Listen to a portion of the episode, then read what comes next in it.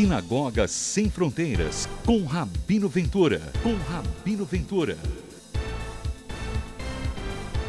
Agora em podcast. Sejam muito bem-vindos.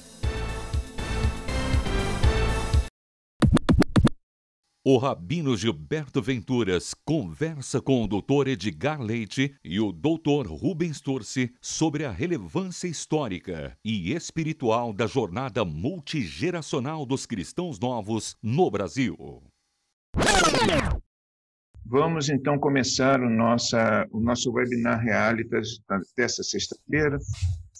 E hoje nós temos a grande honra de receber o querido Rabino Gilberto Venturas, que é hoje uma personalidade, uma, uma liderança judaica importantíssima no Brasil, não só pela sua pela sua dimensão espiritual, sua dimensão religiosa, mas também pela sua pelo grande trabalho que ele realiza é, no sentido de resgatar é, a identidade judaica do povo brasileiro, o de parte substancial né, das origens do povo brasileiro.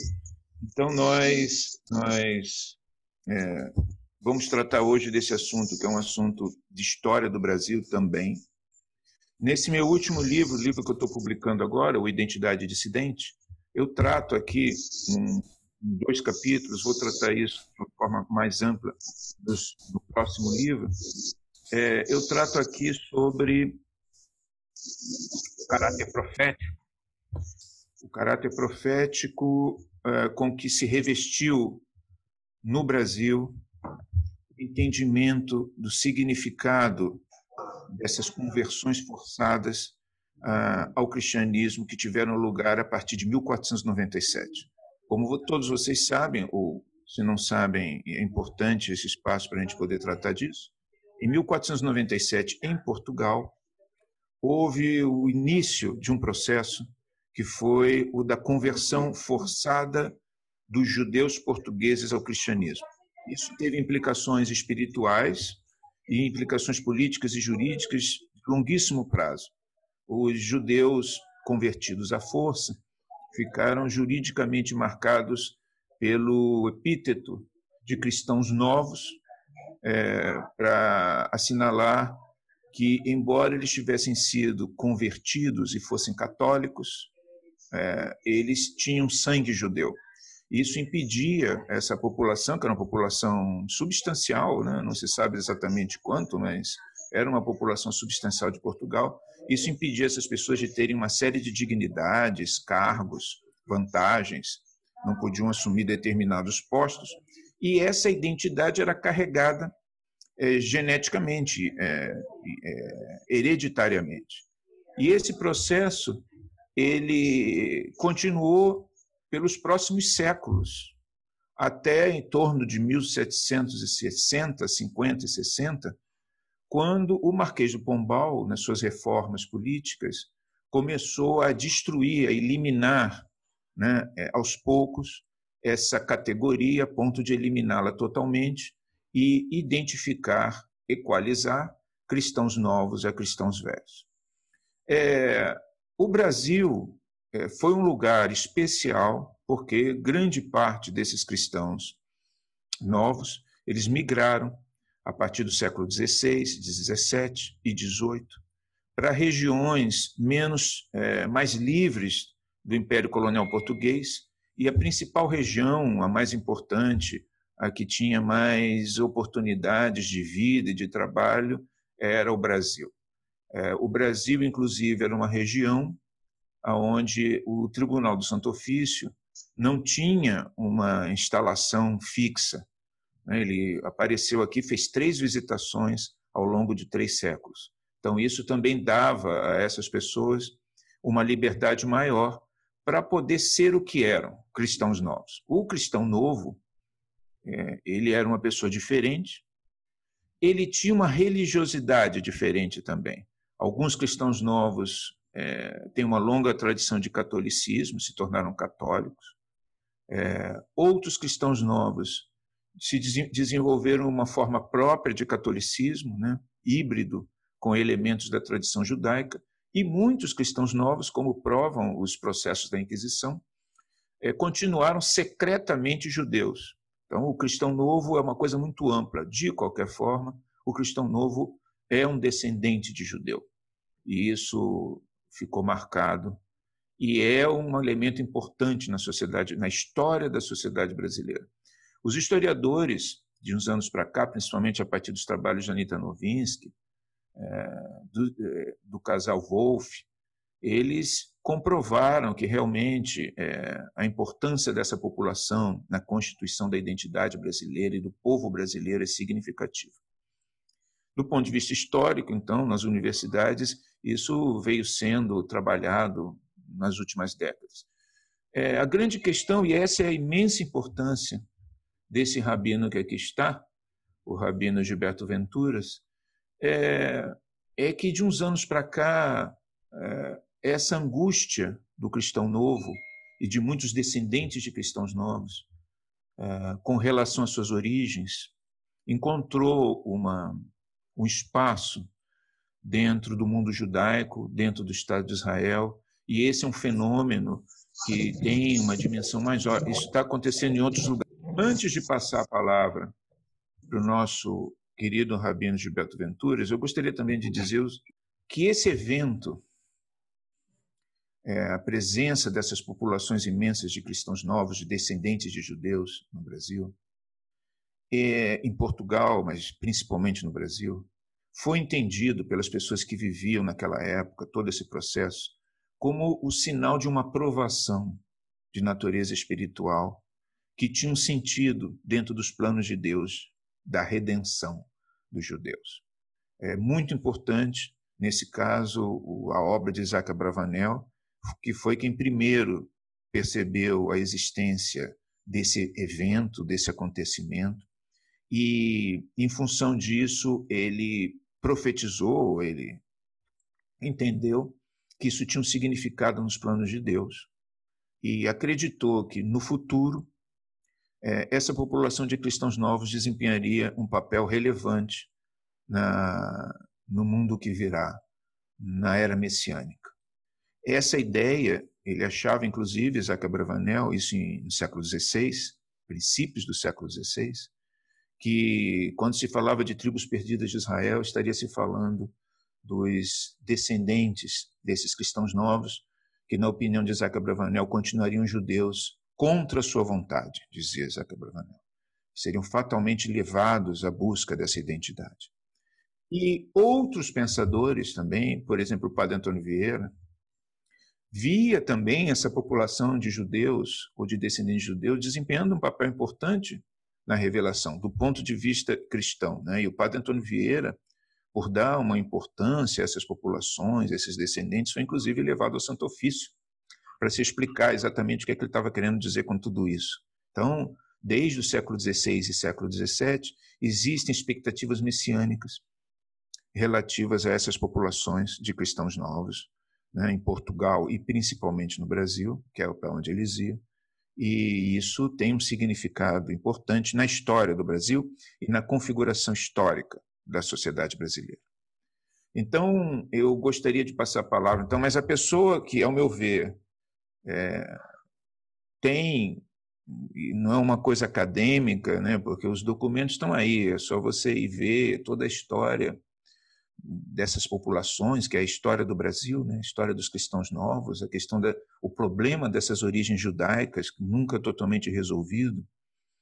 Mas o Rabino Gilberto Venturas, ele tem uma importância sim essencial na história do Brasil, ao meu ver, porque ele foi o primeiro e é o primeiro é, líder religioso judaico que tem porque mesmo quando os holandeses estavam no Brasil na época da, que se constituíram aquela sinagoga lá em Recife é, havia por parte dos judeus que estavam lá muitas reticências com relação a esses cristãos novos, né? É, não é que não, mas havia ali uma, uma questão, né?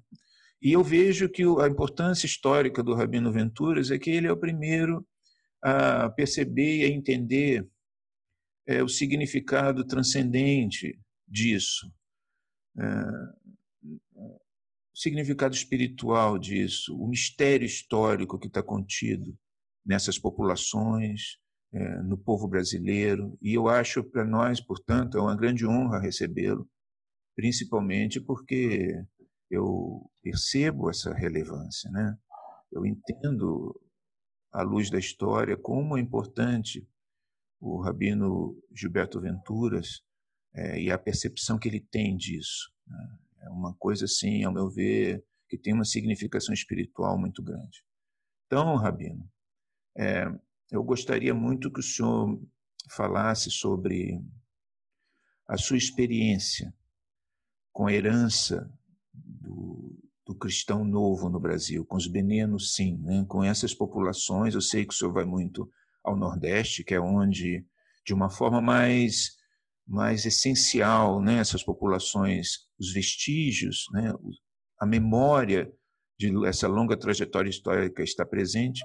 Eu gostaria então que o senhor falasse sobre como o senhor vê essa questão dos cristãos novos no Brasil, é, como o senhor vê essa questão da herança judaica no Brasil e qual é a sua experiência pessoal disso. Porque isso também é importante, porque uma coisa é a gente trabalhar isso academicamente, né, nos documentos.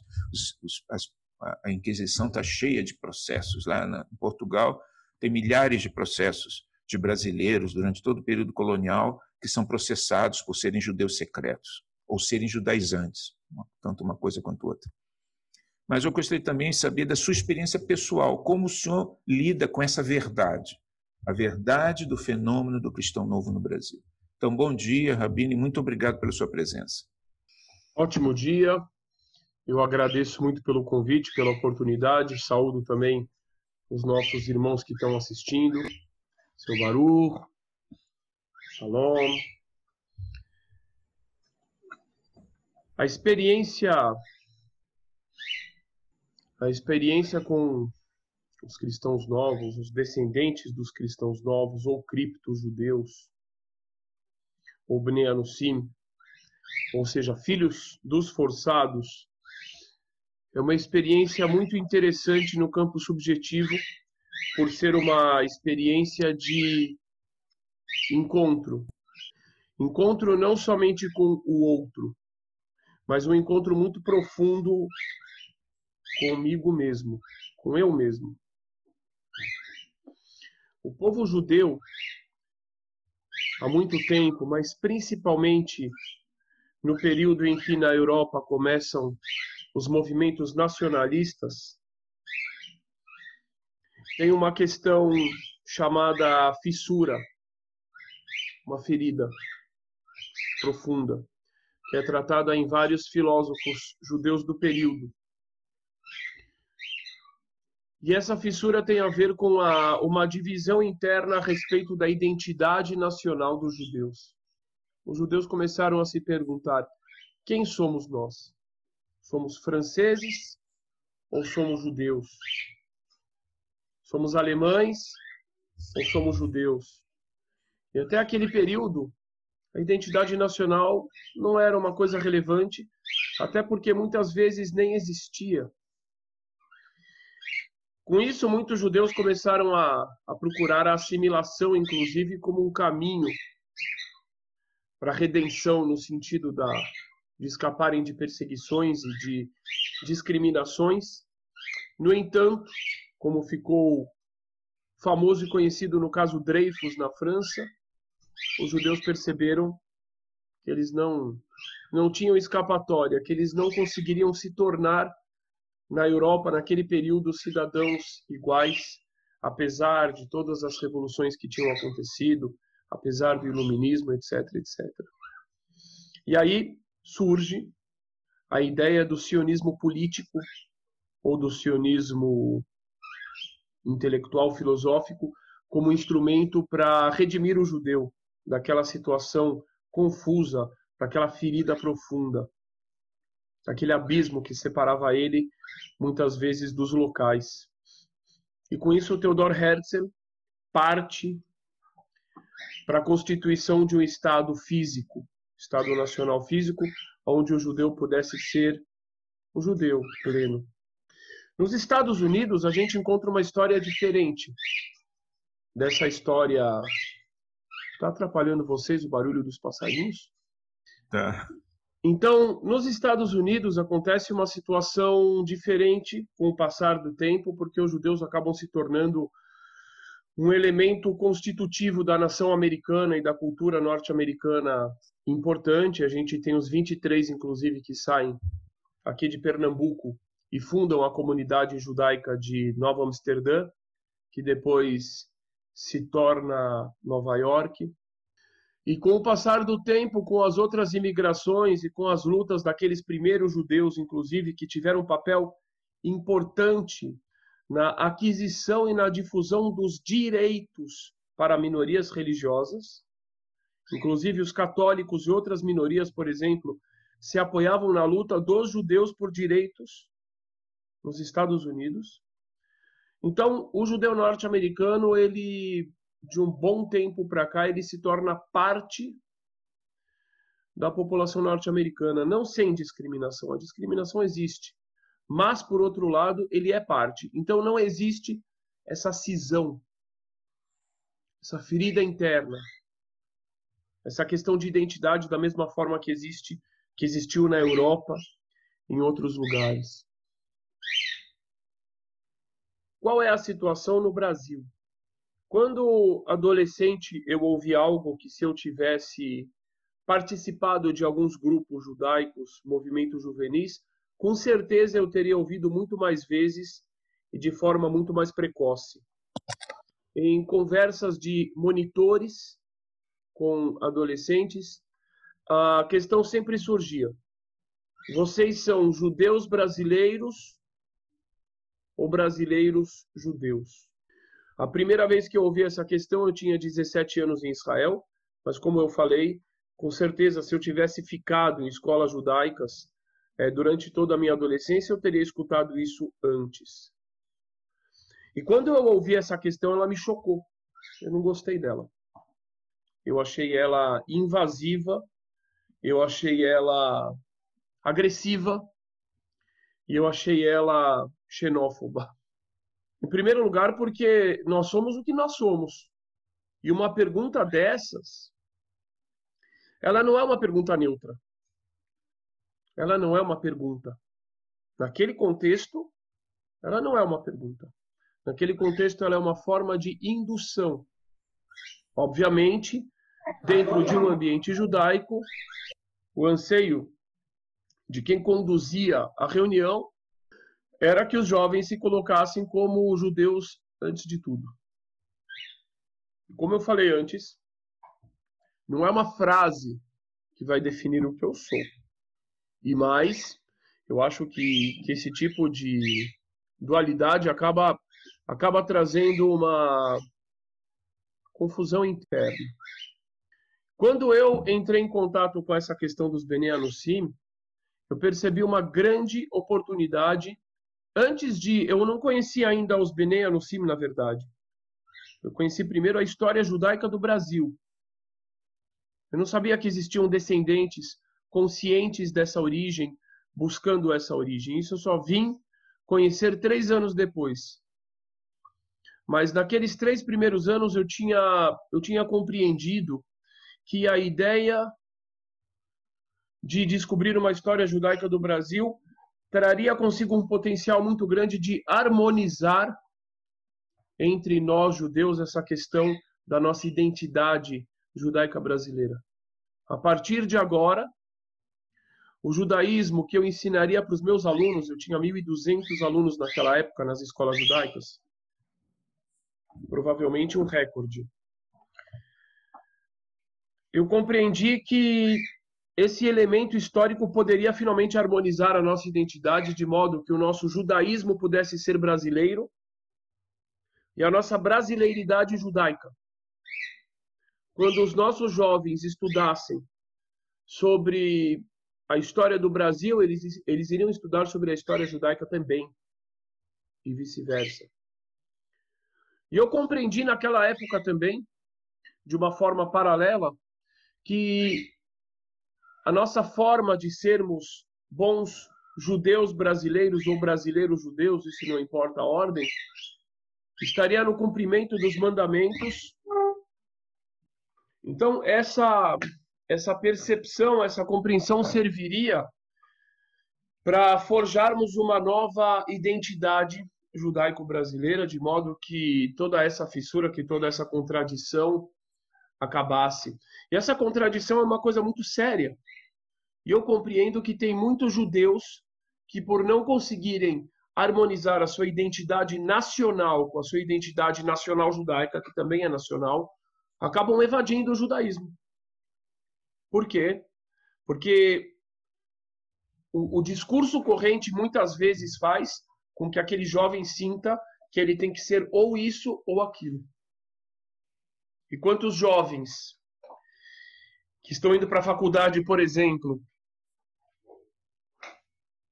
escolhem deixar o judaísmo de lado porque querem ser como todos, querem ser normais? Com certeza, muitos. Então eu compreendi que a profundidade dessa questão era identitária também para nós, judeus, de berço antes de mais nada. Além de ser, obviamente, um elemento de combate ao antissemitismo, ou melhor, de fomento do filosemitismo ou do filojudaísmo.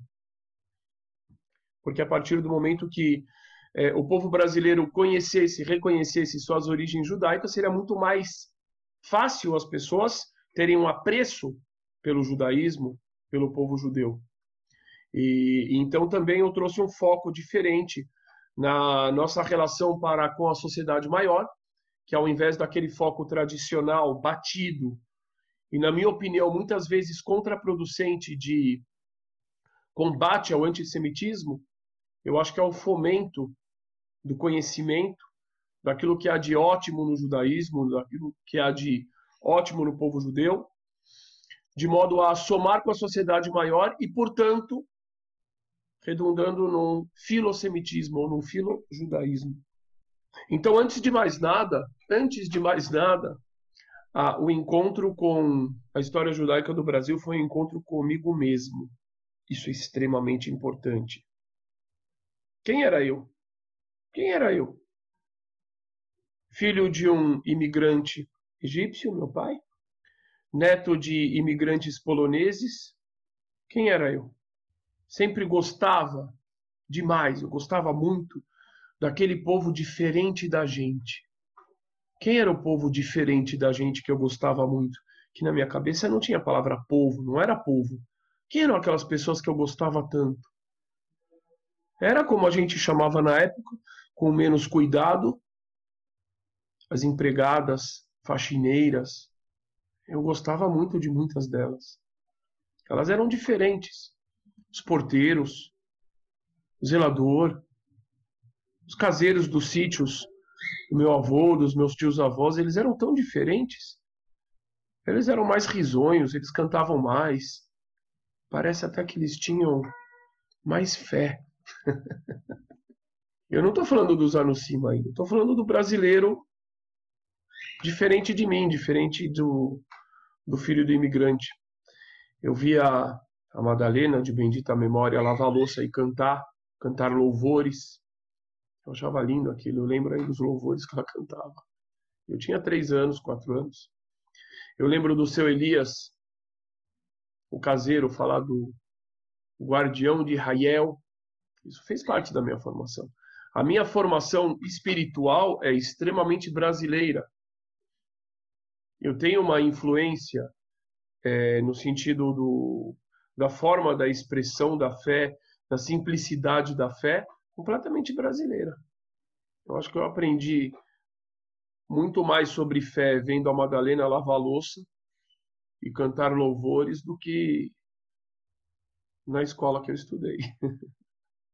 Acho não, eu tenho certeza absoluta. Eu aprendi muito mais sobre fé sentado debaixo da seringueira do sítio do tio Luiz conversando com seu Elias, caseiro, até altas horas da noite, muito mais do que nas escolas judaicas que eu estudei. Não que eu não tenha aprendido, aprendi, mas com eles eu aprendi mais. E quando eu descubro essa história, a história judaica do Brasil, tudo se harmoniza.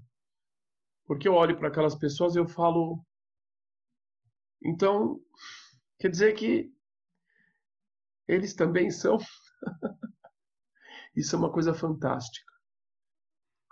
E do ponto de vista redencional, que o Edgar falou sobre a questão da, da redenção, a visão do Padre Vieira, a visão do, do Isaac Abravanel, de benditas memórias. A partir do momento que eu comecei a, a receber cumprimentos, por exemplo, de seguranças dos prédios dos magnatas onde eu ia dar aula particular. E o segurança na porta, do lado de fora, o zelador, o faxineiro, dizendo: Rabino, eu assisto a Sinagoga Sem Fronteiras, eu tenho esse costume, eu tenho aquele costume. Eu falei: Isso é redenção. Isso é Geulah, isso é redenção. Por quê? O que é o exílio? O exílio é quando nós perdemos o contato, antes de mais nada, com a nossa essência. Isso é exílio. Israel, a terra prometida, o templo, simbolizam a essência. A dispersão, a diáspora significa, simboliza o alijamento da nossa essência, do templo. A mesma coisa. Do ponto de vista espiritual, quando a pessoa perde o contato com sua essência, ela está em exílio. E quando a pessoa não consegue se conectar com as outras, quando a gente vive na situação de bolha, que é como eu vejo as ah. comunidades judaicas em geral aqui no Brasil vivendo, mesmo as liberais, eu, eu vejo um exílio muito profundo nisso. Mas o exílio não é só com as comunidades judaicas, o exílio é com todas as pessoas que vivem separadas das outras em bolhas. E eu pensei, eu senti que a partir do momento em que essa história estava conectando a funcionária do lar, a arrumadeira, o porteiro, ao morador da cobertura, que inclusive nesse caso hoje um dos moradores da cobertura gosta muito do nosso trabalho e vários de vocês conhecem porque já esteve com a gente em Campina Grande, uma menina, Alexandra. Eu falei, isso é isso é redenção. Isso é redenção é a quebra dessas barreiras que dividem as pessoas, não só dos outros, elas dividem dos outros porque elas estão divididas dentro de si, é aquela fissura. Então esse conceito ele vem ele vem curar, ele vem ligar os dois lados. Inclusive isso é uma metáfora boa para a cidade de São Paulo, que ela é cortada por rios, Rio Tietê e Rio Pinheiros, como se fossem duas feridas. Do rio para cá é o centro, é um mundo. Do rio para lá, periferia, outro mundo, outro planeta. E o nosso trabalho também, justamente por ter essa vocação redencional, no sentido da união, do encontro, da essência, também serve de ponte. E hoje a gente está tendo a felicidade de interagir com nossos irmãos dos povos nativos, os indígenas. Isso é maravilhoso. E aproveitando o gancho, eu vou falar pela segunda vez uma coisa que eu só falei ontem na, na aula. Que esse retorno, ele é, ele é fantástico, esse retorno dos Bene Anussim, porque ele encontra uma resistência muito interessante. Muito dos Bene Anussim são miscigenados, são uma mistura do elemento colonizador do português judeu com os povos nativos, com os indígenas e com os negros que foram escravizados. E esses nossos irmãos lá atrás participaram do processo que feriu. Feriu, claro que feriu. Feriu os povos indígenas, feriu os negros. E hoje, eu acho que essa resistência por parte do establishment judaico é uma grande bênção. Nesse sentido, é um tikkun, é uma retificação espiritual muito profunda. Poderíamos dizer algo cabalístico, que os descendentes agora para voltar vão ter que vencer a resistência contra o DNA negro e indígena que tem neles, em muitos deles. Então, vão sofrer, estão sofrendo, por serem também aqueles que foram feridos pelo colonizador, na figura do qual também estavam os benianos portugueses, que eram fugitivos, mas também eram colonizadores. Então eu acho que há algo muito profundo e essa reflexão e essa percepção e essa mistura toda, ela é algo que tem a capacidade de trazer redenção. É mais um tipo de redenção. História não pode ser negada. Eu não posso pensar é, somente na história judaica, no sofrimento dos Anusim e o sofrimento dos negros, dos africanos, o sofrimento dos povos nativos. Inclusive tem algo aí que está, eu acho que pouco investigado em relação à provável judaicidade de vários dos escravos, dos negros, porque a gente tem tantos, tantos elementos na África de origem judaica. A gente tem os povos Lemba, a gente tem um povo, inclusive, que eu não, eu não sei se são os Lemba, eu acho que não, que eles dizem que eles são, não somente que eles são judeus, mas que eles são levitas. E o pessoal historicamente ria dessa, dessa fala deles. Riam, debochavam. Como são? Nem judeus são. E depois, através de exames genéticos, ficou comprovado que eles têm a característica genética que caracteriza os descendentes de Levi, eles têm também. Então, quantos dos que vieram ali, sendo da Etiópia, sendo desses outros países, também não podiam ser judeus? A gente não sabe disso. Eu acho que cabe uma investigação aí, Edgar. Agora, a questão do retorno, o retorno dos descendentes, acompanhados de inúmeras pessoas que também não sabem se são descendentes, porque uma grande parte das pessoas desse movimento não veio por causa de ascendência. Veio porque se sentiu atraído pelo, pelo judaísmo, pelos valores do judaísmo, se sentiu atraído espiritualmente por uma intuição, e muitas pessoas me perguntam, muitas pessoas me falam: Ah, Rabino, eu estou triste porque eu não consigo comprovar minha origem e eu queria fazer parte do povo judeu. E eu falo: Ué? E Ruth, a avó do rei Davi, tinha origem judaica? Não. E Itró, ou Getró, o sogro de Moisés, tinha origem judaica? Não. E se tornaram alguns dos maiores ícones da história do povo judeu.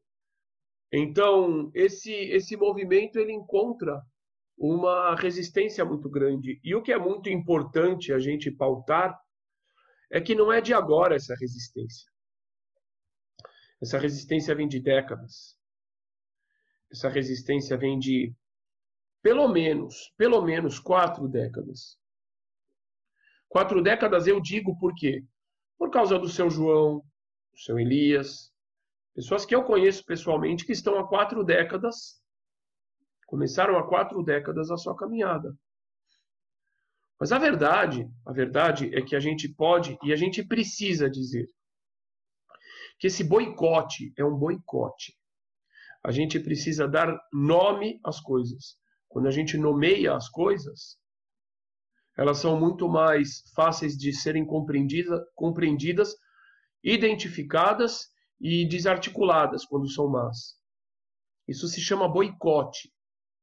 O pessoal finge, e, muitos, e muitas vezes alguns de vocês caem na falácia de que é desconhecimento. Mas falam, oh, que interessante, não tem nada de não tem nada de novo. A gente tem, por exemplo, a história do Capitão Bastos, que saiu agora no filme Esfarado. É uma história de mais de 70 anos atrás. Um Bena no Sim que se converteu, que buscou trazer os Bena no Sim de volta, em Portugal ainda por cima. Em Portugal, a coisa foi muito mais preservada. E ele foi combatido ao ponto de difamarem tanto ele, dele ter sido quase expulso do exército. Ou ele foi expulso do exército, na verdade. E eram judeus praticantes que estavam não contra a causa, não contra passivamente, mas que trabalharam contra para destruir a possibilidade daqueles judeus retornarem.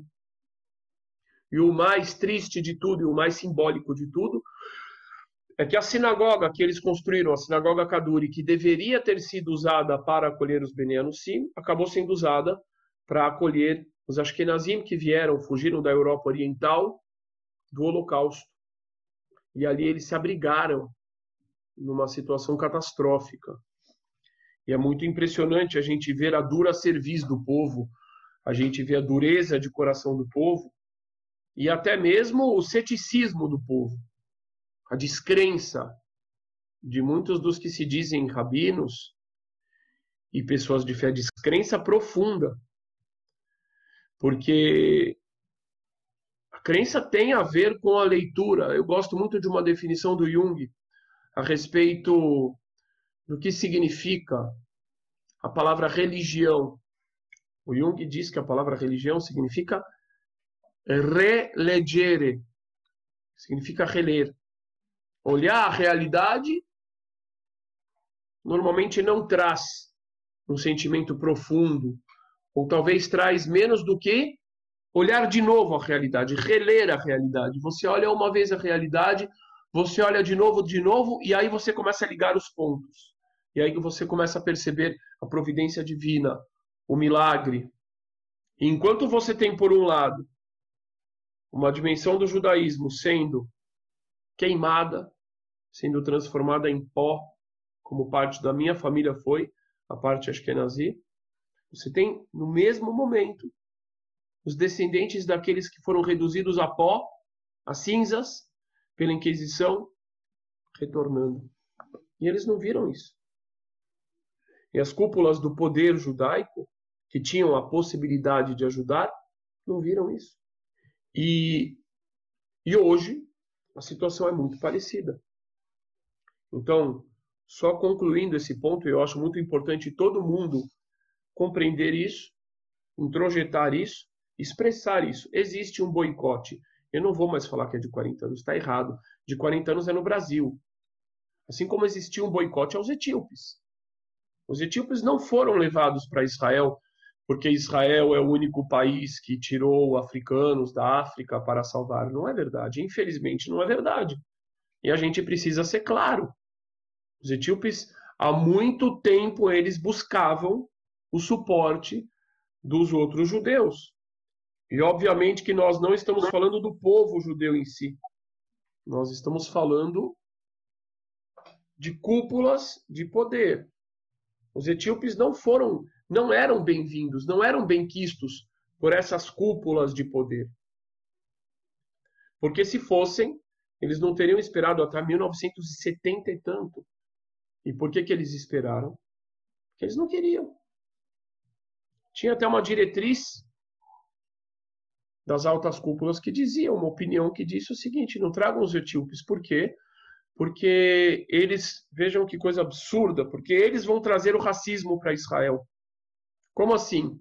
Ué, não existe racismo, porque não tem negros. E não é verdade. Claro que existe racismo ali e já existia aí bastante contra os sefaradim. E aí, por que, que Israel decide trazer os etíopes? Muito simples.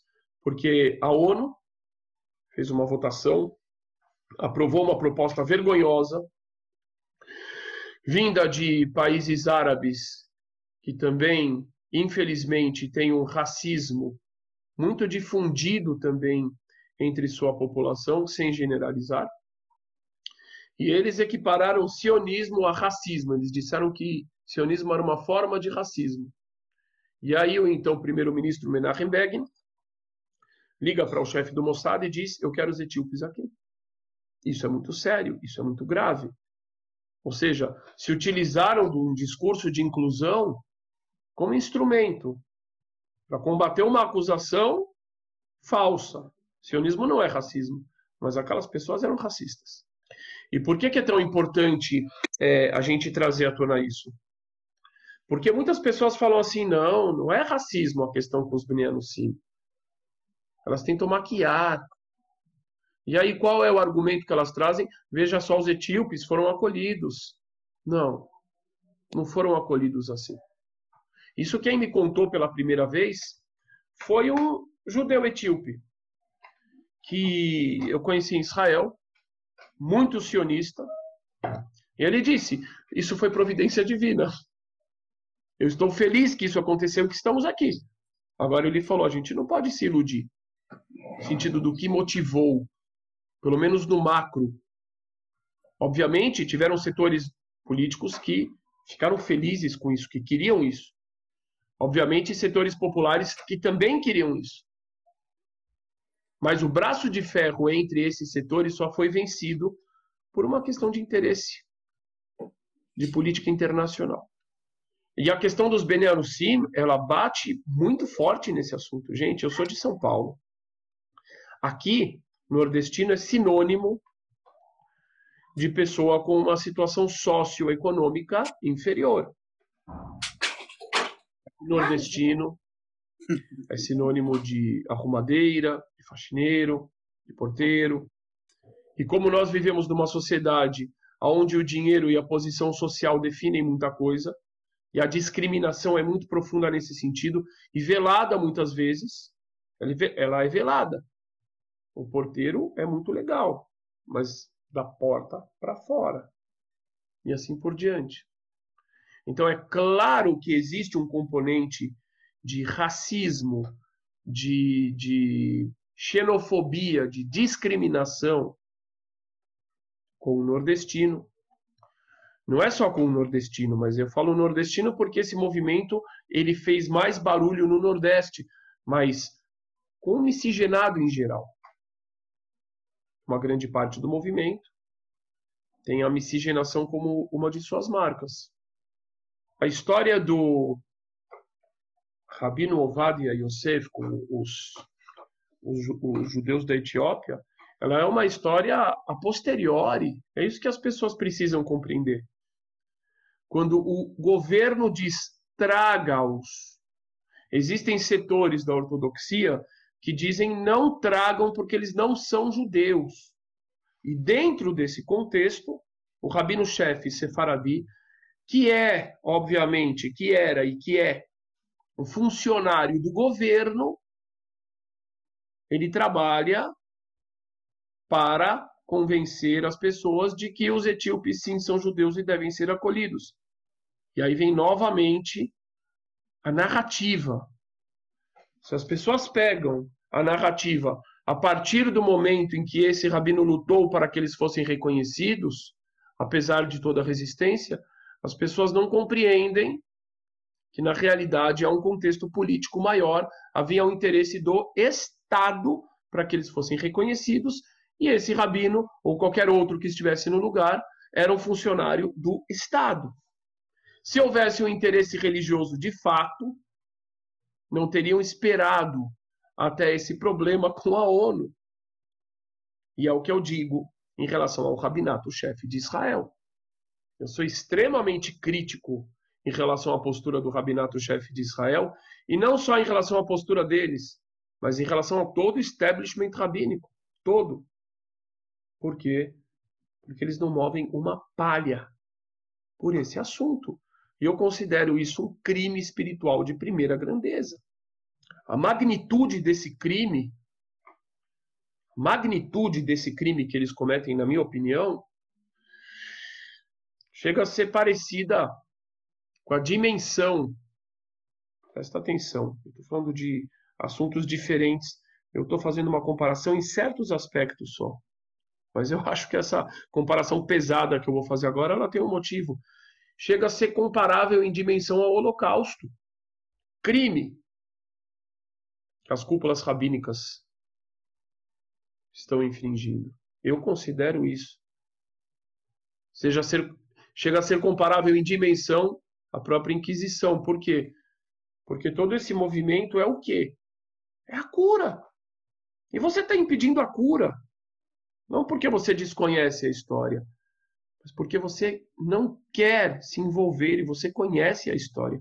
E você conhece a causa. O que, que é mais grave? Alguém dar uma facada em alguém? Ou o médico observar isso e não atender a pessoa que foi esfaqueada, ficar parado olhando, sem fazer nada? O que, que é mais grave? Em certos aspectos, o segundo caso é até mais grave. Por quê? Porque existe, exi, existe uma, uma responsabilidade, existe uma missão na parte do médico. O outro é um bandido, a gente já sabe. O outro não se espera nada dele. Do médico se espera isso. E ele não está fazendo isso. Ele está compactuando com aquilo que o outro fez. Mas, mas Rabino, desculpa eu interromper. É, esse fenômeno do, do veneno, sim. É, o Isaac Abravanel ele dizia que essas pessoas, os seus descendentes, seriam judeus contra a sua vontade. Existe um fenômeno aí, é, existe uma resistência que de alguma forma está contida nessa trajetória histórica. Quer dizer, ela faz de alguma forma parte do processo de redenção, como a gente está falando aqui. Quer dizer, de alguma forma, todos esses processos que você aponta corretamente, que são resistências dentro do povo judeu, é, do mainstream judaico, né? daqueles que têm contra esses que ficaram por fora ou que foram forçados, isso aí, de alguma maneira, é, constitui um quadro geral é, que dá ao processo a sua dinâmica, nós diríamos assim, real. Né? Eu, é, os ecos, quando existe um jurista brasileiro, eu andei estudando uma época, que é o Rui Barbosa. O Rui Barbosa, ele, ele foi o primeiro jornalista que se posicionou ao lado do Dreyfus. Do Dreyfus. Foi o primeiro jornalista que se posicionou ao lado do Dreyfus. Ele foi, ele disse que o Dreyfus é, certamente era inocente. Aí, no próprio artigo, o Rui Barbosa diz: por que, que Dreyfus é inocente? diz Rui Barbosa. Porque o Dreyfus é de uma boa família judaica, diz Rui Barbosa. E o próprio rabino, o próprio rabino de chefe de Paris, deu seu testemunho a favor de Dreyfus. Então, o Rui Barbosa tinha uma relação especial com o povo judeu e ele, em determinado artigo, uma vez, ele falando, criticando a igreja, ele criticou a Inquisição e disse assim: a Inquisição ceifou milhões de vidas de nossos antepassados. Então, o Rui Barbosa ele falou assim: nossos antepassados, ele fala assim, milhões de vidas foram ceifados pela Inquisição. Nossos antepassados, você está lendo o Rui Barbosa, ele está falando de quem? Nossos antepassados, antepassados dele, Rui Barbosa. Quer dizer, ele está uhum. falando assim: os meus antepassados eram cristãos novos. Né? E aí você vê o Rui Barbosa, quando acontece o caso do Dreyfus, simpatizando, harmonizando. Isso é um fenômeno comum na história do Brasil né, o Castro Alves, que tinha essa origem, todo um fascínio pelo judaísmo, a visão dele é apocalíptica no poema Vidente, o poema dele é hebreia, tudo isso está presente na história do Brasil. É, é, o que eu vejo assim que o, o, simulariza o teu trabalho, eu vou passar a palavra para o nosso comentarista, que é o Rubens. Rubens está aí, Rubens?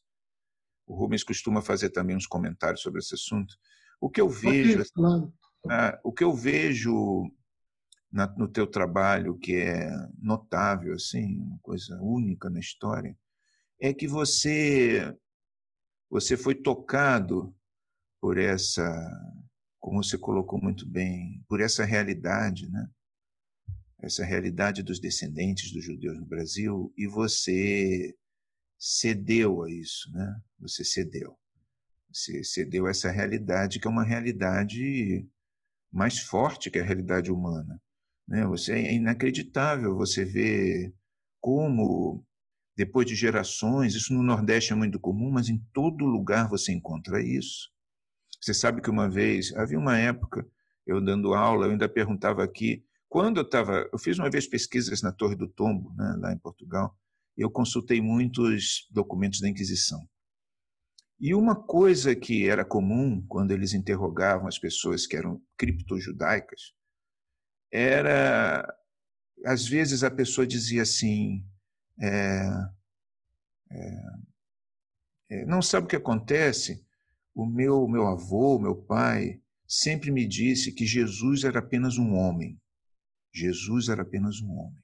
Isso era uma frase que passava de geração. E teve uma época em que eu andei perguntando em sala de aula sobre isso, sempre tinha um ou dois que levantavam a mão e diziam: Pois é, professor, meu avô, o meu pai, ou não sei quem, me falou isso, me repetiu isso. Jesus era apenas um homem. Eu vi isso nos, nos, nos documentos da Inquisição. Então, esse processo é um processo que existe, é muito misterioso. E eu vejo que o Rabino Ventura cedeu a isso, né? a essa força. Agora, eu não eu não acho assim, Rabino, que seja outro caminho, de certa forma, que não dessas resistências. Porque se você lê, se a gente lê com atenção certos livros da, do Tanar, né, da Bíblia, juízes, livro dos reis, você vai ver que isso, de alguma forma, faz parte da construção de uma identidade, a identidade judaica, que é uma identidade que tem imensas fragilidades, imensas fragilidades, porque são fragilidades de natureza humana. Né? E isso, não sei se os judeus, dentro daquela mensagem bíblica, os judeus são humanos no seu sentido mais profundo. E essas fragilidades fazem parte, por isso que eu acho que essas coisas acontecem. Mas isso faz parte. Eu vejo assim. Eu, eu vejo que isso são obstáculos a serem superados no caminho da redenção. Nada é muito fácil. Eu, eu, eu gostaria de ouvir o Rubens. O Rubens é um comentarista. Hoje está faltando aqui o Sócrates Nolasco, que tá, viajou, mas temos aqui o Rubens Turci. O Rubens Turci é um comentarista nosso que está sempre com opiniões interessantes. Antes de te ouvir, Rabino, gostaria de ouvir também o Rubens, para então dar a palavra a você. Rubens, por favor. Deixa eu... Bom dia a todos. Bom dia, Edgar. Bom dia, Rabino Ventura. Bom dia a toda a audiência. É, para mim, é sempre um privilégio participar desses encontros promovidos pelo Realitas e hoje a minha surpresa foi ainda maior, porque esse é um assunto muito novo para mim. É. Pronto, então, tá. Sempre essa questão teve presente em mim, sabe? Acho que eu queria falar um pouquinho, mas para deixar isso claro, assim, qual o recorte que eu vou escolher para comentar tudo que eu vi assim sobre esse diálogo riquíssimo entre o professor Edgar e o Rabino Ventura. Né? Elma. Primeiro, então, a primeira coisa é essa ideia que o, que o Rabino Ventura nos trouxe, que é a ideia de religião, o conceito de religião em Jung, que ele seleciona para poder servir como pano de, pano, de fundo para esse debate. Ou seja, que a gente tem, a partir de reler, reler a realidade ou seja, esse milagre que é a providência divina. Então isso para mim me chamou muita atenção.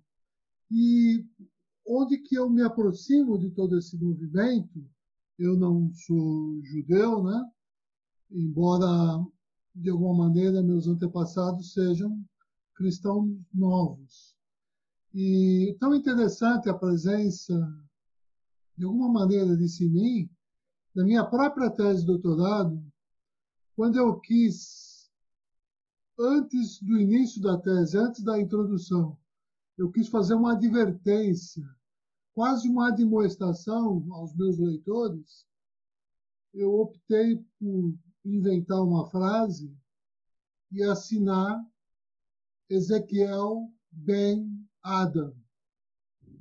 Porque, não sei por que dizer isso, falava de uma maneira mais verdadeira quando eu assinava aquela coisa forte dessa maneira, que eu me identificava com aquilo. O outro ponto, obviamente, é essa ideia de Jesus como homem. Qual o problema de Jesus ser um homem? Não é uma coisa que eu acho, quer dizer, para mim, é uma coisa tão óbvia. Bom, a partir daí eu quero comentar, porque esse é um assunto novo, pela própria fala do Edgário, que me aproximou um pouco do trabalho dele, né? que é esse entendimento que ele tem do Brasil, a nossa realidade, que sempre me fascinou. Eu não sabia desse livro dele sobre a identidade dissidente.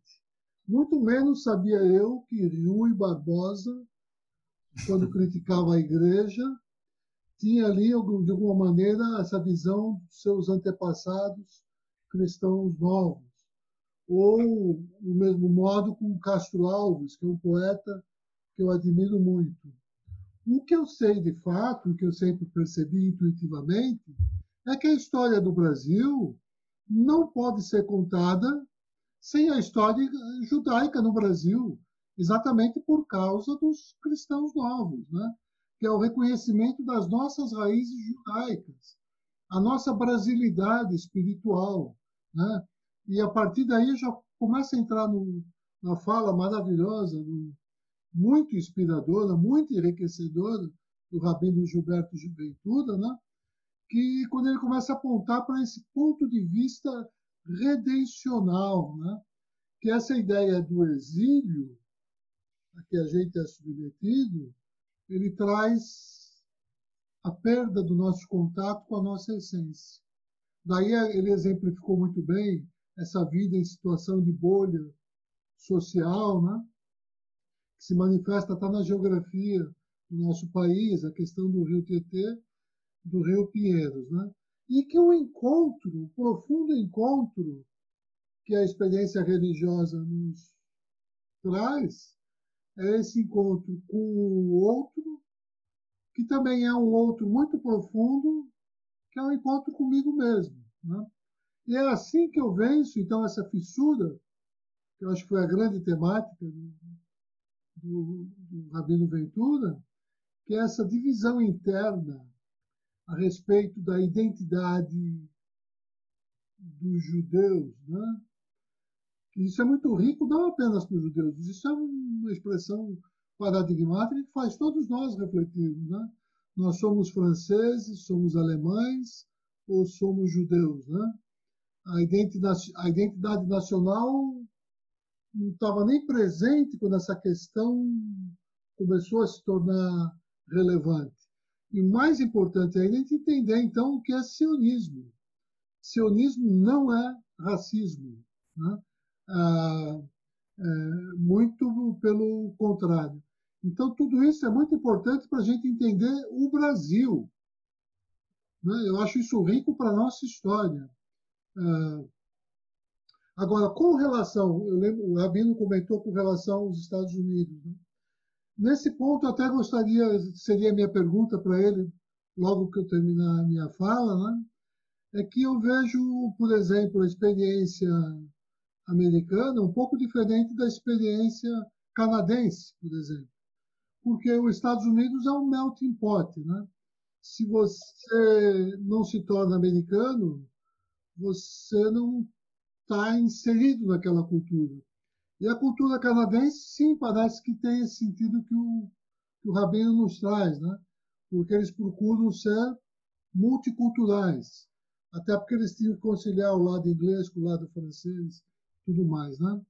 Então, bom, isso me traz ao Brasil, que aí sim é a questão que eu quero endereçar para terminar essa fala, né? Que é como que a gente vai harmonizar essa questão da identidade, né? O judaísmo brasileiro e o brasileiro judeu. Como é que a gente harmoniza essa contradição, né?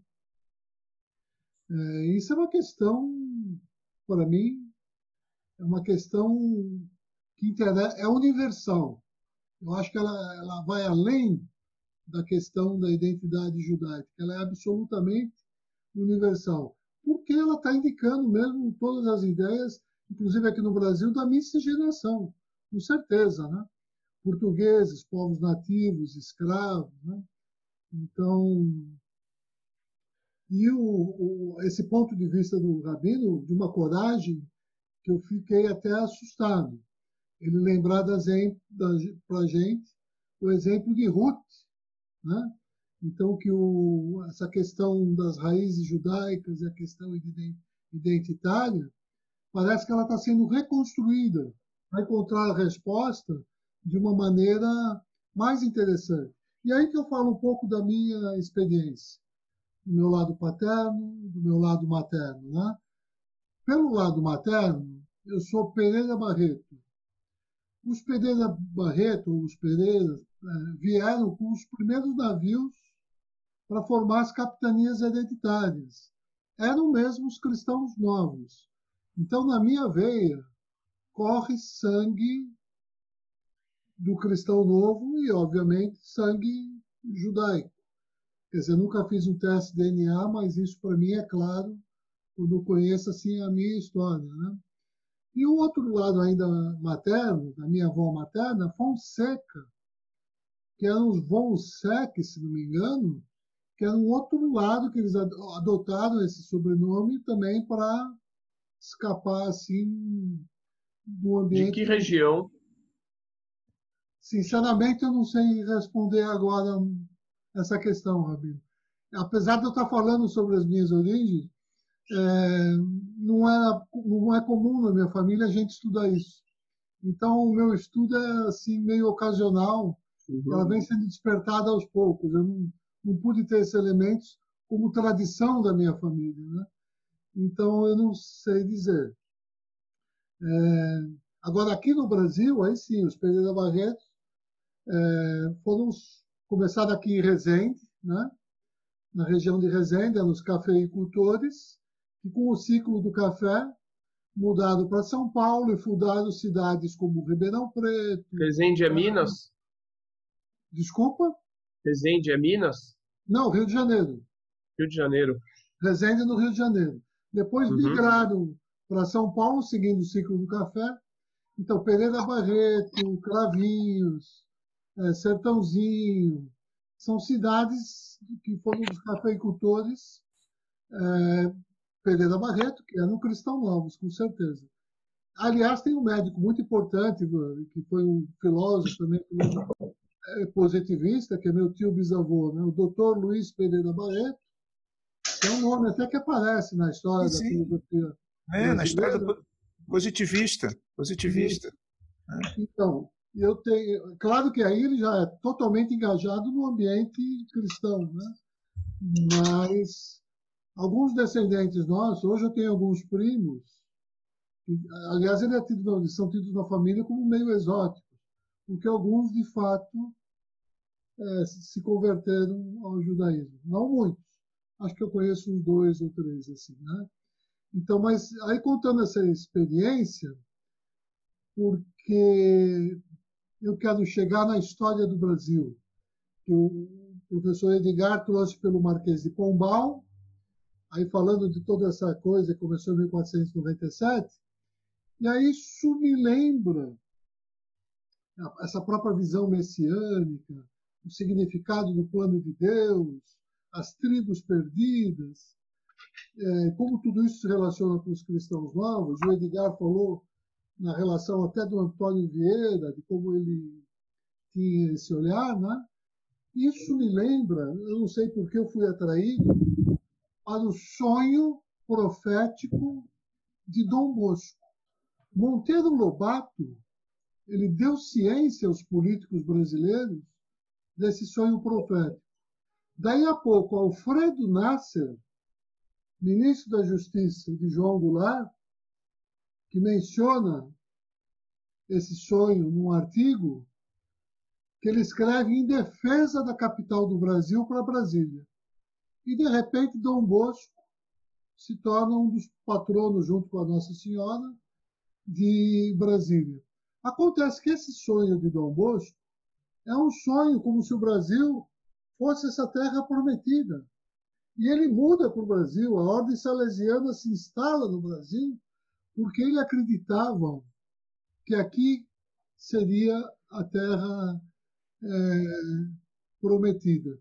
Então, eu acho interessante como todos esses olhares apontam, e isso para mim mostra não só a relevância, mas a absoluta centralidade e importância da fala do Rabino Ventura, não só para constituir essa questão identitária judaica, mas para nós repensarmos a história do Brasil e, a partir desse repensar, quase que refundar o Brasil para um outro futuro, já que esse momento de crise que a gente está vivendo, de crise de todos os valores possíveis, e crise é oportunidade, é exatamente hora de mudanças radicais. E, para mim, no olho do furacão dessas mudanças estão reflexões como essa que o Rabino Ventura nos trouxe.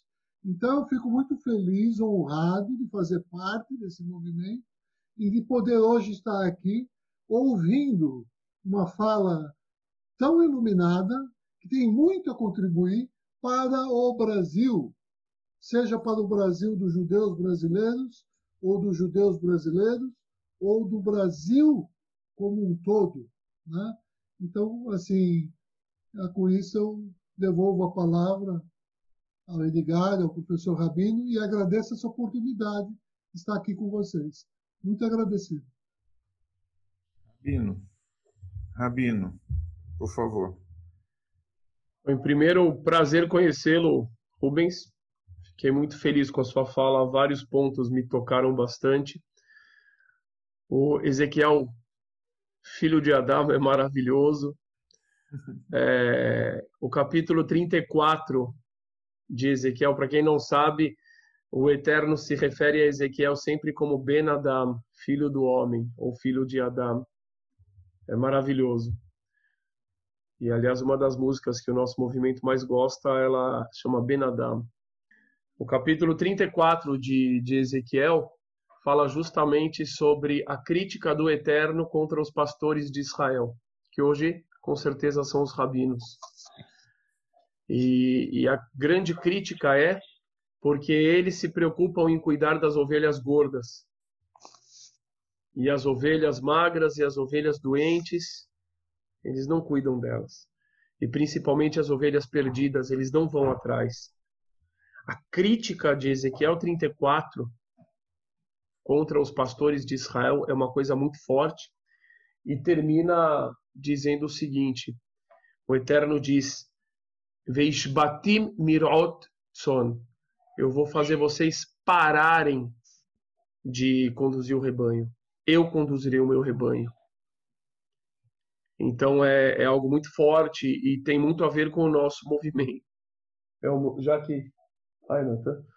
é um movimento é um movimento que justamente por vir questionar, e eu acho que a gente tem que fazer cada vez mais isso, até porque isso é muito judaico, o questionamento, por vir questionar os pastores do rebanho, ele é um movimento que tem a ver muito com, com essa demanda, e portanto, que ele pode ser também uma, uma expressão é, é, é, profética daquela fala de Ezequiel. Ontem eu dei uma aula e eu falei uma coisa, eu, eu fiquei muito feliz com a minha fala.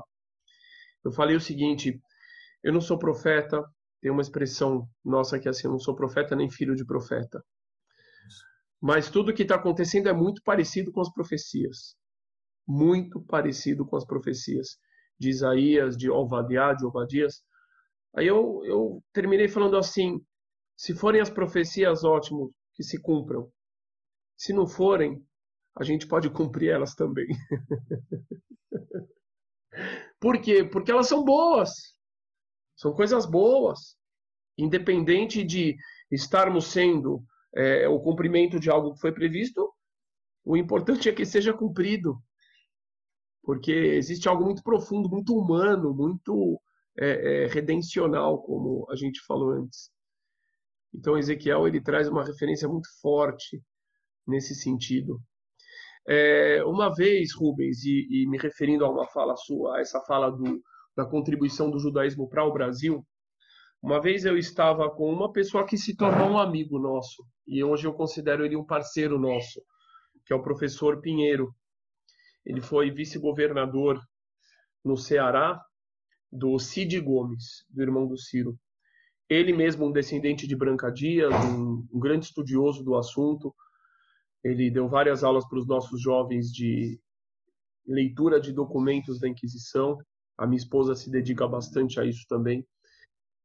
E uma vez eu perguntei para ele, eu falei, professor, mas o senhor, tal, de uma visão mais liberal, progressista, que, que o senhor se importa com essa história aí de judaísmo? E, e, foi muito. Por que eu pergunto isso? Porque existe. O fato é que a pessoa pode ser progressista, pode ser liberal, pode ser de direita e ser interessado por espiritualidade, isso é óbvio. Né? Mas, infelizmente, dentro das caixinhas atuais que a gente vive, essas coisas elas se tornaram, infelizmente, em alguns setores quase que incompatíveis. Então, inclusive, tem a Daniela está aqui, o Wendel eu acho que está aqui, eles me mostraram os prints de um grupo que, que acha que eles foram expulsos, que quando eles começaram a falar da questão judaica, aí falaram, não, isso é mito, aqui não é para falar de mito. Então, ou seja, a espiritualidade e etc, etc, quando é judaica principalmente, então... E ele me deu uma resposta que eu guardei no coração, realmente muito preciosa para mim. Ele falou o seguinte: o povo brasileiro carece de referências. De referências é, ele falou de referências em geral. Claro que temos referências, mas elas não são bem usadas, elas não são usadas. E ele falou: o judaísmo tem muitas referências que são muito importantes para a constituição do ser humano, para a constituição da sociedade. E ele falou: por isso que eu acho tão importante trazer essa origem judaica do Brasil, pela contribuição que o judaísmo tem a fazer com a população brasileira. E é exatamente o que eu penso. Eu não penso no, no, nesse redescobrimento, nesse movimento, simplesmente como um retorno dos judeus ao, ao povo judeu, dos descendentes. Não. Eu penso como um retorno, como um resgate, como um, um resgate do, do povo brasileiro de parte de sua herança. A minha biblioteca é a herança do povo brasileiro. E não é justo o povo brasileiro ter sido privado disso. E uma das dimensões mais importantes que eu vejo no povo judeu é a questão de comunidade. É uma coisa muito forte, às vezes forte demais, que é o que está acontecendo hoje em dia, é parte do que tem causado essa resistência toda a esse movimento.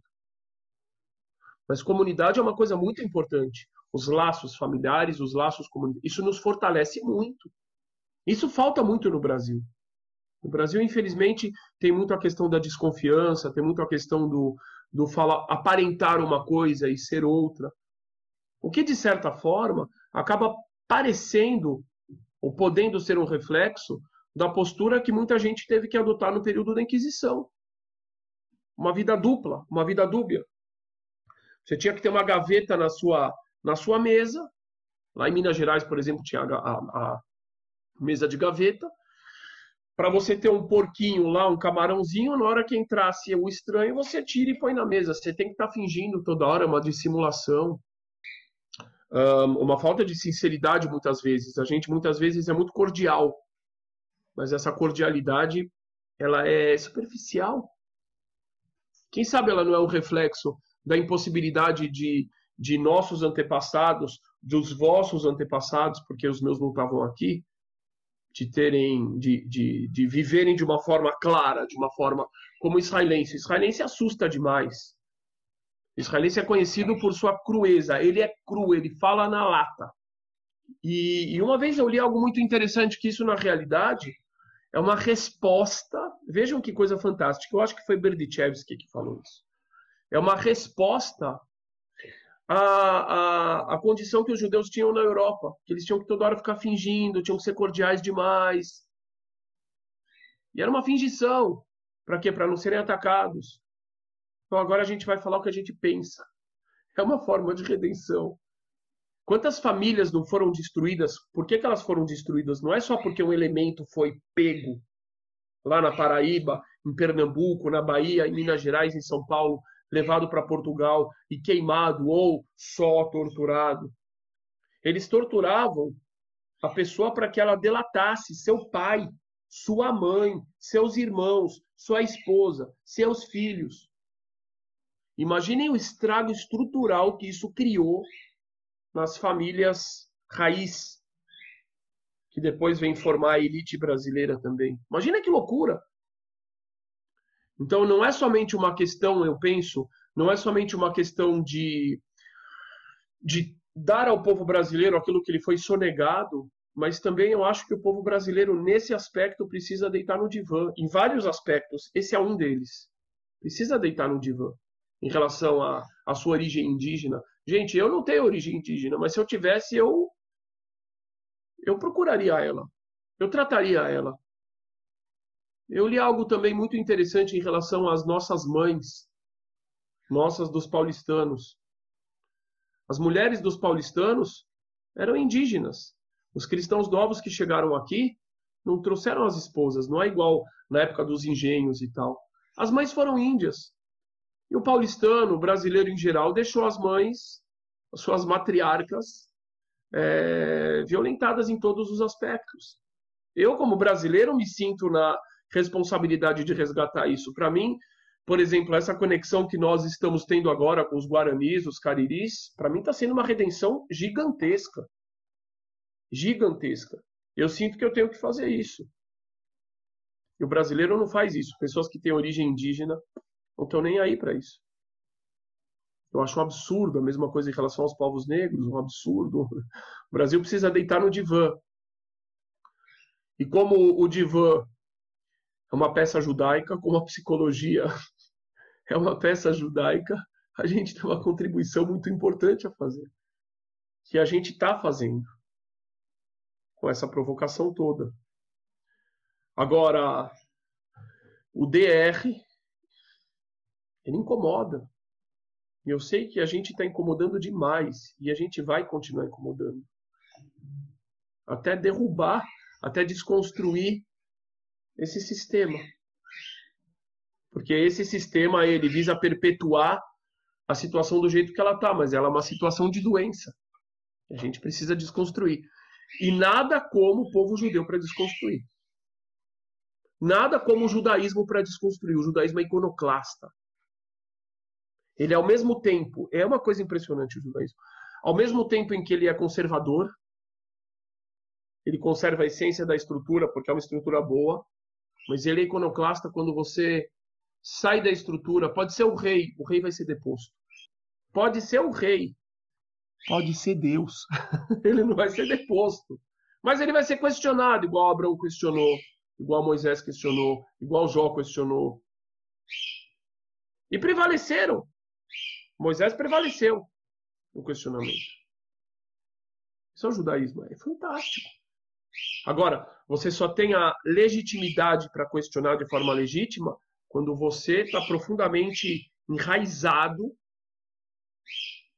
no que é correto, em referências boas, corretas, firmes, éticas. Aí sim, aí você pode questionar tudo, até mesmo Deus. Isso é o que o judaísmo diz.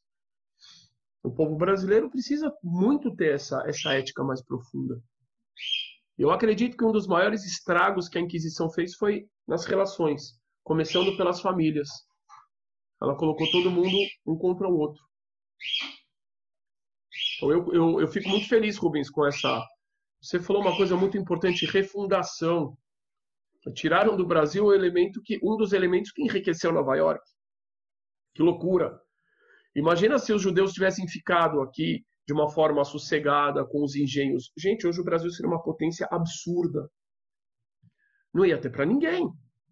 Por que a Inquisição veio para cá? Por um motivo só: dinheiro. Quem fazia esse dinheiro? Os judeus faziam dinheiro. Fizeram com o pau-brasil, fizeram com a cana-de-açúcar, fizeram com os diamantes, com ouro. Imagina que não tivesse acontecido isso. O Brasil seria riquíssimo. Eu acho que é, é hora de trazer essas questões. É, uma coisa muito interessante, eu tenho tratado essa questão da exclusão no Facebook. E eu já estava esperando um tipo de crítica dentro da comunidade, só que é uma crítica também que ela não aparece para mim, ela está nos grupos de WhatsApp, eu só recebo os prints, que eu não devia lavar roupa suja fora de casa. Eu já conheço isso. Isso é uma forma de perpetuar o erro. Por quê? Porque dentro de casa você não tem voz. Dentro de casa os mesmos de sempre vão te calar, não vão te dar voz. Então é um artifício. Não mude nada. Como? Fala dentro. dentro não tem fala. E a resposta que eu tenho dado é a seguinte: esse assunto não é de vocês, esse assunto é do Brasil. Muito bem. Muito e quando bem. a gente chega é, é, em uma visão mais profunda da espiritualidade, não existe dentro e fora. E vendo a atuação que eu considero hipócrita de uma confederação que se diz a representante dos judeus no Brasil, falando que está se unindo à minoria negra, uma confederação que se diz judaica, porque para mim ela também não é judaica, para mim ela é anti-judaica. Eu olho a hipocrisia deles, eu falo, em primeiro lugar, que é muito estúpido. O negro deixar se chamar de minoria, a pessoa tem que ser muito estúpida. Porque você você internaliza que você é pequeno e você projeta que você é pequeno. Isso é um grande erro. Então, essa confederação aí, ela já erra a partir desse momento, ela já está se utilizando de um termo que diz que enfraquece o negro. Talvez é proposital, para quê? Claro que é proposital, é óbvio que é. Para dizer, olha, eles precisam, vocês também precisam da gente, que também somos minoria. E a minha resposta é: enquanto vocês ficarem falando eles e nós, vocês vão ser minoria. Mas a partir do momento que nós também somos negros, nós também somos indígenas, nós também somos tudo, então nós somos parte da maioria. A conversa é de todos, essa conversa é do Brasil. A maior resposta é que no mesmo dia eu recebi duas mensagens de muçulmanos me parabenizando pela minha atuação em prol dos Bnei Anusim. Hoje foi de um monge budista. Enquanto isso, o establishment judaico brasileiro, quer dizer, judaico dos Bnei Gerim, porque agora a gente chama eles assim, os filhos dos estrangeiros, já que eles querem tanto excluir os Oliveiras, Pereiras, Duartes, Leite. Então, ok, então vocês vão ser estrangeiros. Então a gente vai tratar eles como filhos dos estrangeiros. Bnei Gerim. Essa oposição vem desde a extrema esquerda, judaica, liberal, progressista, reformista, até a direita sionista, ortodoxa. É uma grande vergonha. E eu digo para eles: isso não é um assunto, não existe dentro de casa. A minha casa hoje é o Brasil. E se a minha casa não é o Brasil, então eu não tenho que estar no Brasil. E quando a gente age contra esse tipo de atitude, que, que eles nos dizem? Ah, você está dando munição para o antissemita. Eu digo, não, eu estou matando o alimento do antissemita. Vocês são o alimento do antissemita. Porque vocês perpetuam a imagem do judeu excludente, do judeu isolado, do judeu. E a gente está mostrando que a essência do judaísmo não é essa e que a gente vai contra isso. E isso acaba, isso esvazia o discurso do antissemita, que se baseia em vocês, como estereótipo para todo judeu. Porque o judaísmo, na verdade, tem um Midrash que diz que a Torá foi dada no deserto. E por que, que ela não foi dada em Israel? Por que, que não foi dada em Jerusalém? Seria mais adequado. E a resposta é: se fosse em Israel, os judeus iam poder falar, é nossa. Foi dada no deserto. Por quê? Porque no deserto todo mundo pode entrar. E todo mundo pode pegar. Essa é a essência do judaísmo. O resto é uma distorção absurda que inclusive é feita por setores que se dizem ortodoxos. Eu digo, eles não são ortodoxos. Nisso eles absolutamente não são. Onde a Torá manda acolher, o que é ser ortodoxo? Acolher bem. Quanto melhor você acolhe, mais ortodoxo. E onde a Torá manda acolher, eles estão excluindo. Então eles são o quê? Nesse aspecto, eles estão comendo porco e fazendo churrasco de porco no Shabat. Eu sinto muito. Porque a Torá manda. Então agora não é você vai escolher o que te interessa. Não. A Torá nos manda ser luz para as nações. Por que, que isso é menos importante do que colocar o tefilim, do que fazer o Shema Israel? Não é menos importante. Ao contrário, é uma, é uma missão macro. É uma missão que te põe em responsabilidade com o outro. Então a minha casa é o Brasil, minha casa é o planeta Terra. Rabino, Rabino, Rabino. Olha, o que você está falando aí é notável. Eu acho assim extraordinário. É, o Brasil é um país que está se formando ainda. Nós não tivemos a história como dos Estados Unidos, que é um país que aqueles founding fathers eles entenderam tudo ali, fizeram uma constituição que dura até hoje, e eles estão lá muito bem. O Brasil tem uma história, um desenvolvimento que é próprio. E dentro da história do Brasil, agora é um país totalmente singular, absolutamente singular. Nada pode ser comparado com o Brasil. E ele está se desenvolvendo, ele está se formando como país, aos poucos, né? Este momento que nós estamos vivendo é um momento muito, apesar do que dizem, eu acho que é um momento muito positivo da história do Brasil. E eu acho que um aspecto importantíssimo da história do Brasil, da identidade brasileira, está vindo à tona em todos os lugares. Que é isso que o Rubens estava colocando, e é isso que você está colocando também, que é a espiritualidade brasileira. Nós somos um povo de profunda espiritualidade. O brasileiro é, estatisticamente, o povo mais religioso do mundo, estatisticamente. 90 e tantos por cento da população do Brasil acredita em Deus, esse é um caso que não existe. O mais próximo, os dois países mais próximos são Índia e Estados Unidos. Estou né? tirando os países muçulmanos, né? porque aí mas mesmo nos países muçulmanos, porque lá é meio obrigado, né? Mas mesmo nos países muçulmanos, você, é, o Brasil está no nível da Indon a Indonésia e a Turquia estão abaixo do Brasil. Então, isso é uma coisa importante do Brasil.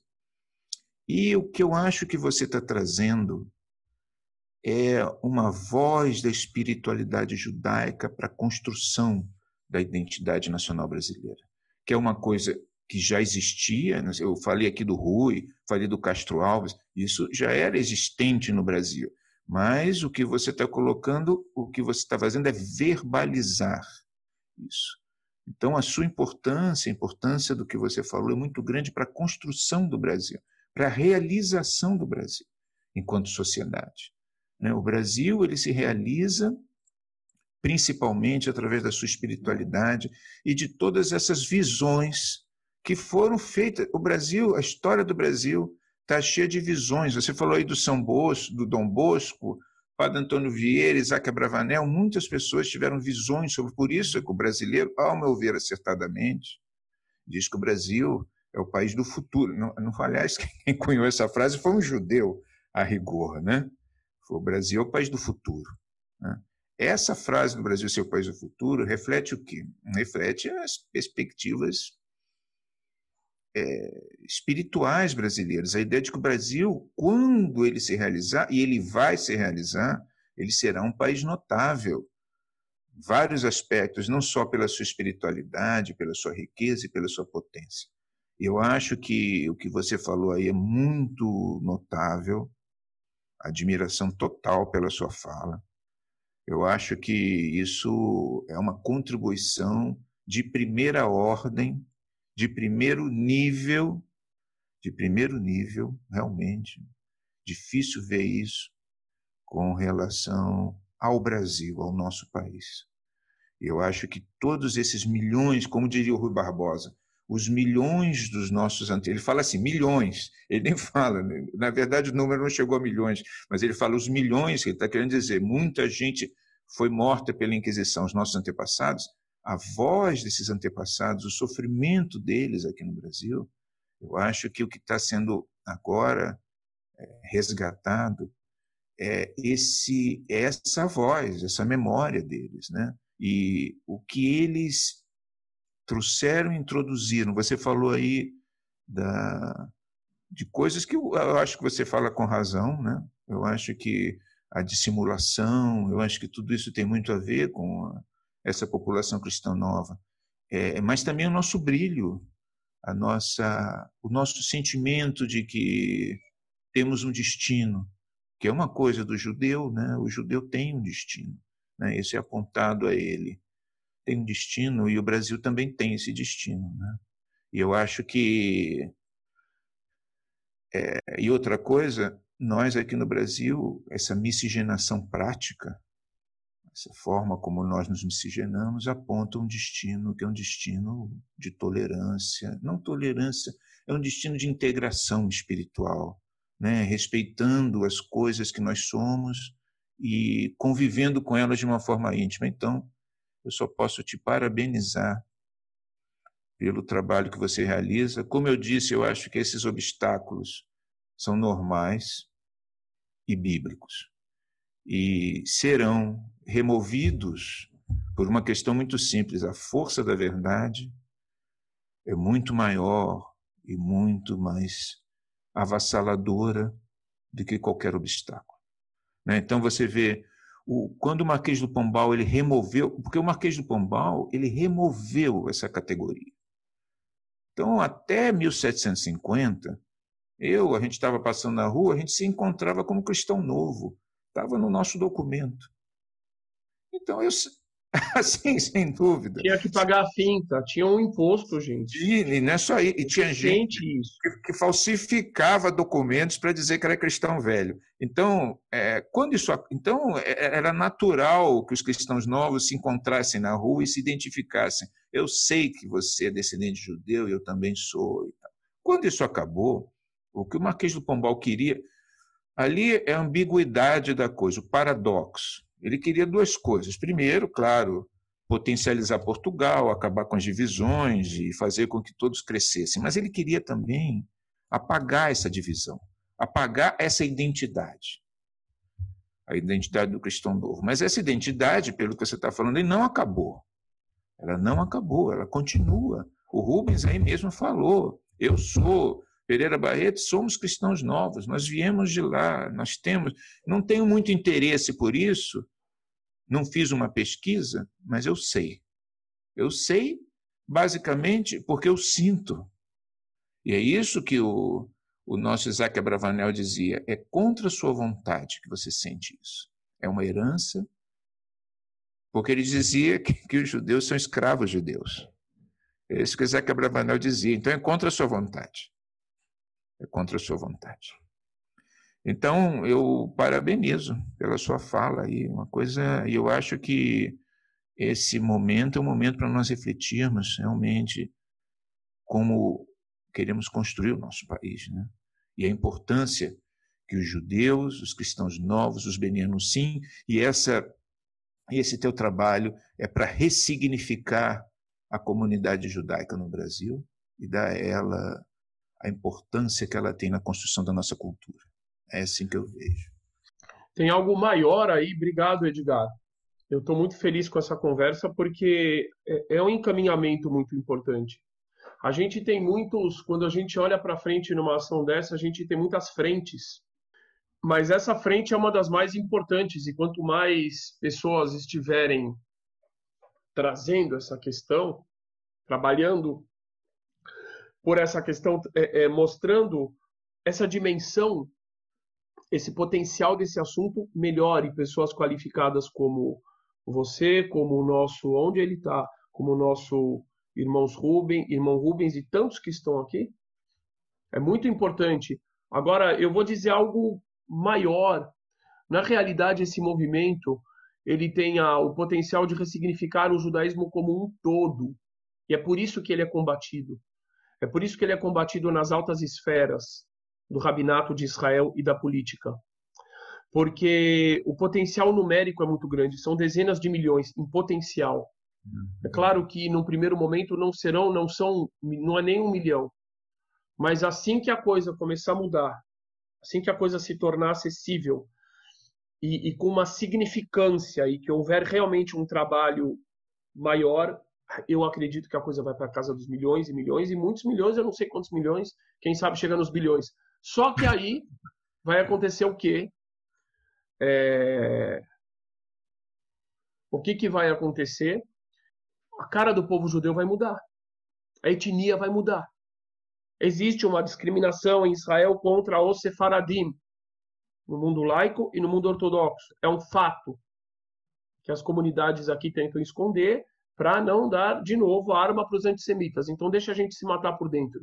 Não deixa, não, não, não conta o, o, problema que você não vai na farmácia comprar comprar remédio porque você está doente. Vão saber que você está doente. Alguém vai falar mal de você.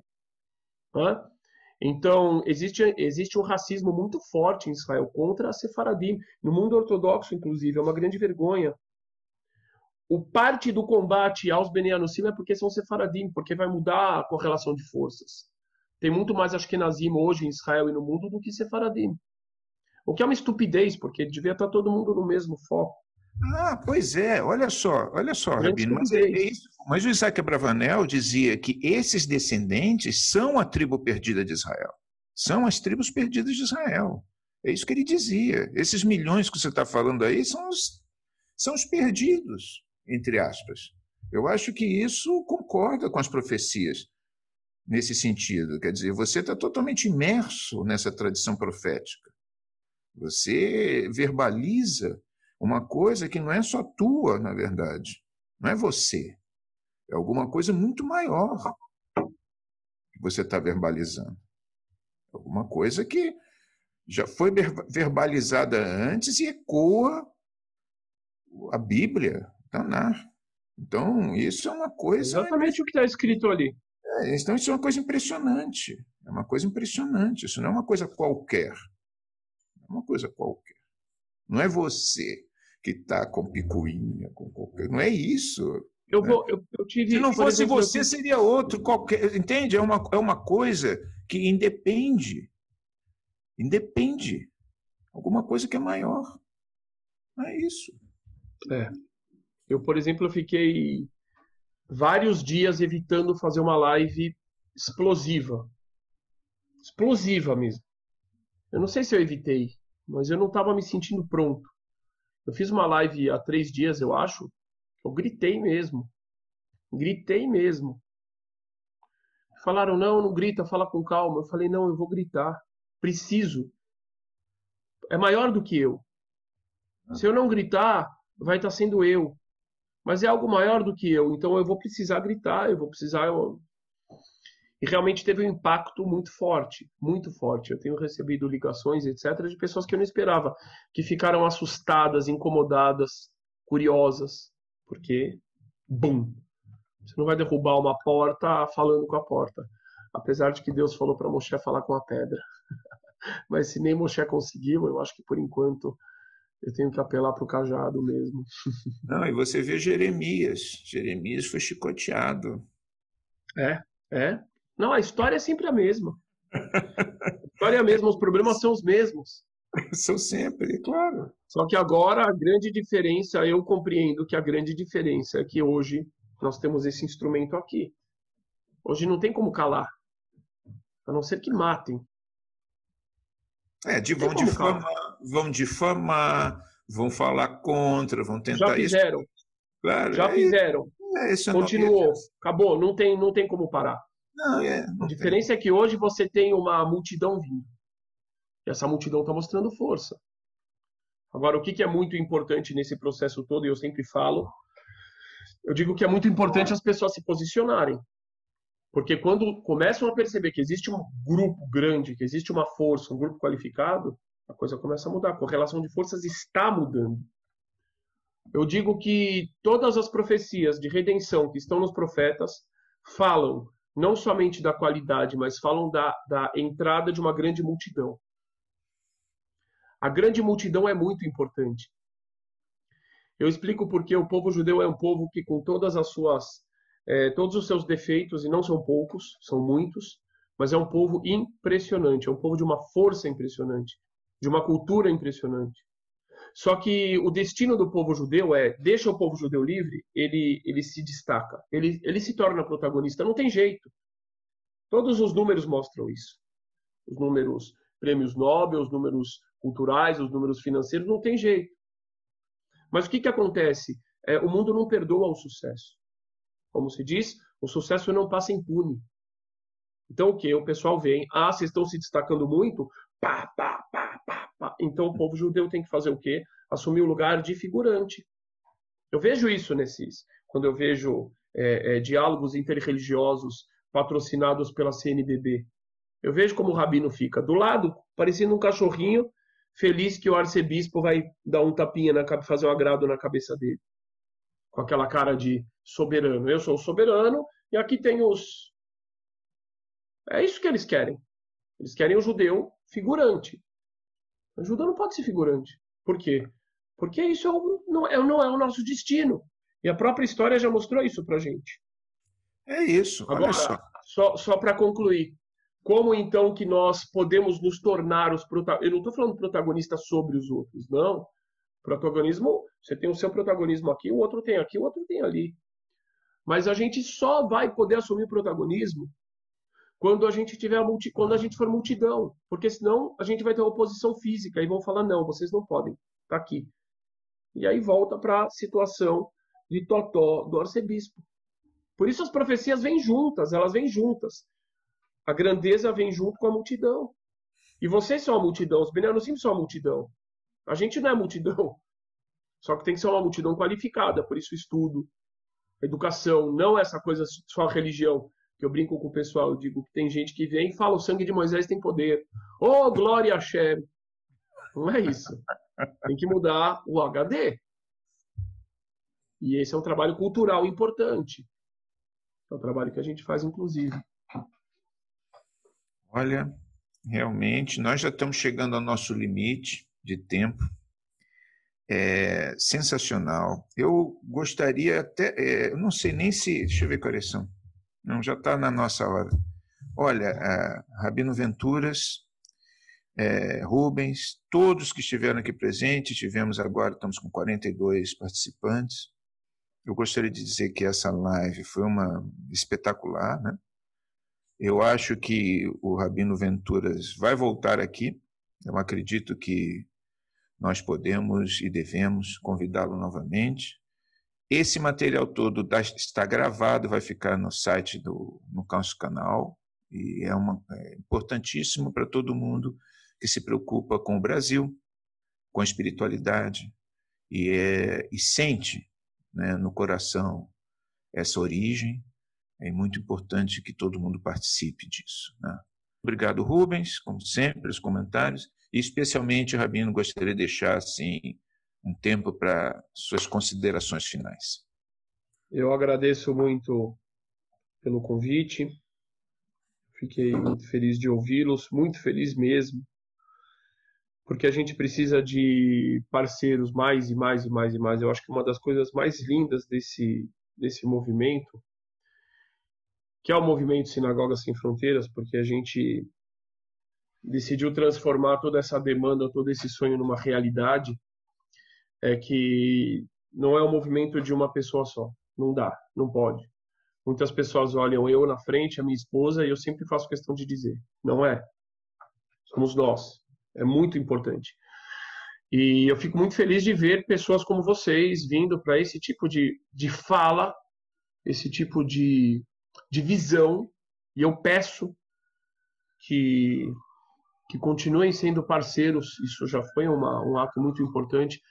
Ter, ter nos recebido, Edgar, no, no Grande Templo no Rio de Janeiro também foi um ato muito importante. Eu peço que sejamos parceiros para continuar com essa visão, essa questão do papel do povo judeu, do judaísmo, da origem judaica do Brasil nessa refundação do Brasil, extremamente importante. Eu quero terminar aqui com Isaías 44, que é o que eu falei. O que ele fala é exatamente o que está acontecendo hoje. E se não for, não tem problema. Se Deus quiser, a gente pode fazer ser. Ele diz o seguinte: Veatá e agora, Shema Yaakov Avdi, ouça Jacó meu servo, ve Israel Bahartibo, Israel, aquele que eu escolhi. Com Adonai Osecha veiotzrecha, assim disse o Eterno, aquele que te fez e aquele que te criou, que te formou. Me beten azereka, desde o ventre de tua mãe eu te fortaleço. Al tirá avdi Yaakov, não tema meu servo Yaakov. Vishurun bahartibo, Yeshurun, aquele que eu escolhi.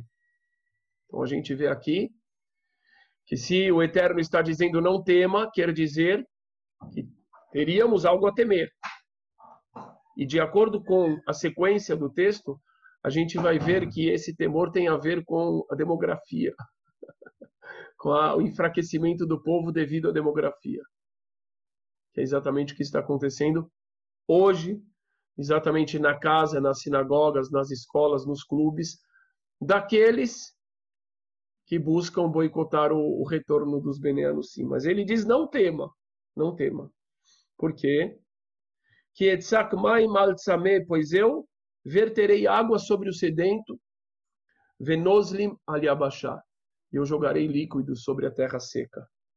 Isso é uma metáfora muito linda. Eu verterei, eu despejarei o meu espírito sobre a tua semente, o virhati al e minha bênção sobre a tua descendência.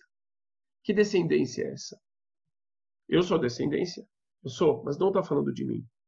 Não está falando é, dos judeus do establishment. Está falando de vocês. Como que eu sei disso? Porque está escrito aqui.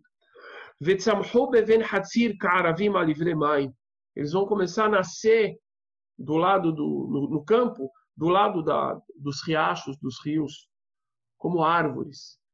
E aí me vem a, a, a relação com os pereiras, oliveiras, que apesar de não ser uma coisa exata, mas obviamente muitos é. pereiras, oliveiras, carvalhos têm origem judaica. Ze Yomar la Adonai Ani. Aquele dirá, eu sou do Eterno. Vezei Kra Beshem Yaakov. E o outro chamará a si mesmo de Jacó. Vezei Tov Adola Adonai. E um outro escreverá na sua mão que ele é do Eterno. Eu acho que Isaías viu as tatuagens. A gente não faz tatuagem, mas acho que ele viu e falou: vão ter uns que vão escrever no seu braço, eu sou do Eterno. O Beshem Israel Yehane. E se apelidarão de Israel. Que situação pode ser essa? De uma pessoa que é descendente de Israel, mas tem que se apelidar de Israel. Só pode ser os Benianos, sim. Aqueles que são descendentes, mas foram cortados. Então não nasceram num berço judaico.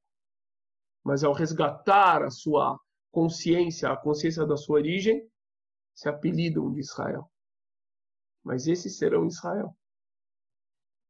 Isso é lindo, isso é maravilhoso. Eu termino com essas palavras e eu termino dizendo de novo. O que está acontecendo hoje é absurdamente parecido com isso. E se não for isso, se Deus quiser, a gente também pode fazer ser. Para o bem de todos. Todarabá, muita gratidão, Edgar, Rubens e todos os queridos irmãos e irmãs. Todarabá. Shabbat Shalom. Para Shabbat Shalom, amigo. Saudações a todos e, a, e até o próximo é, webinar do Realitas. Saudações.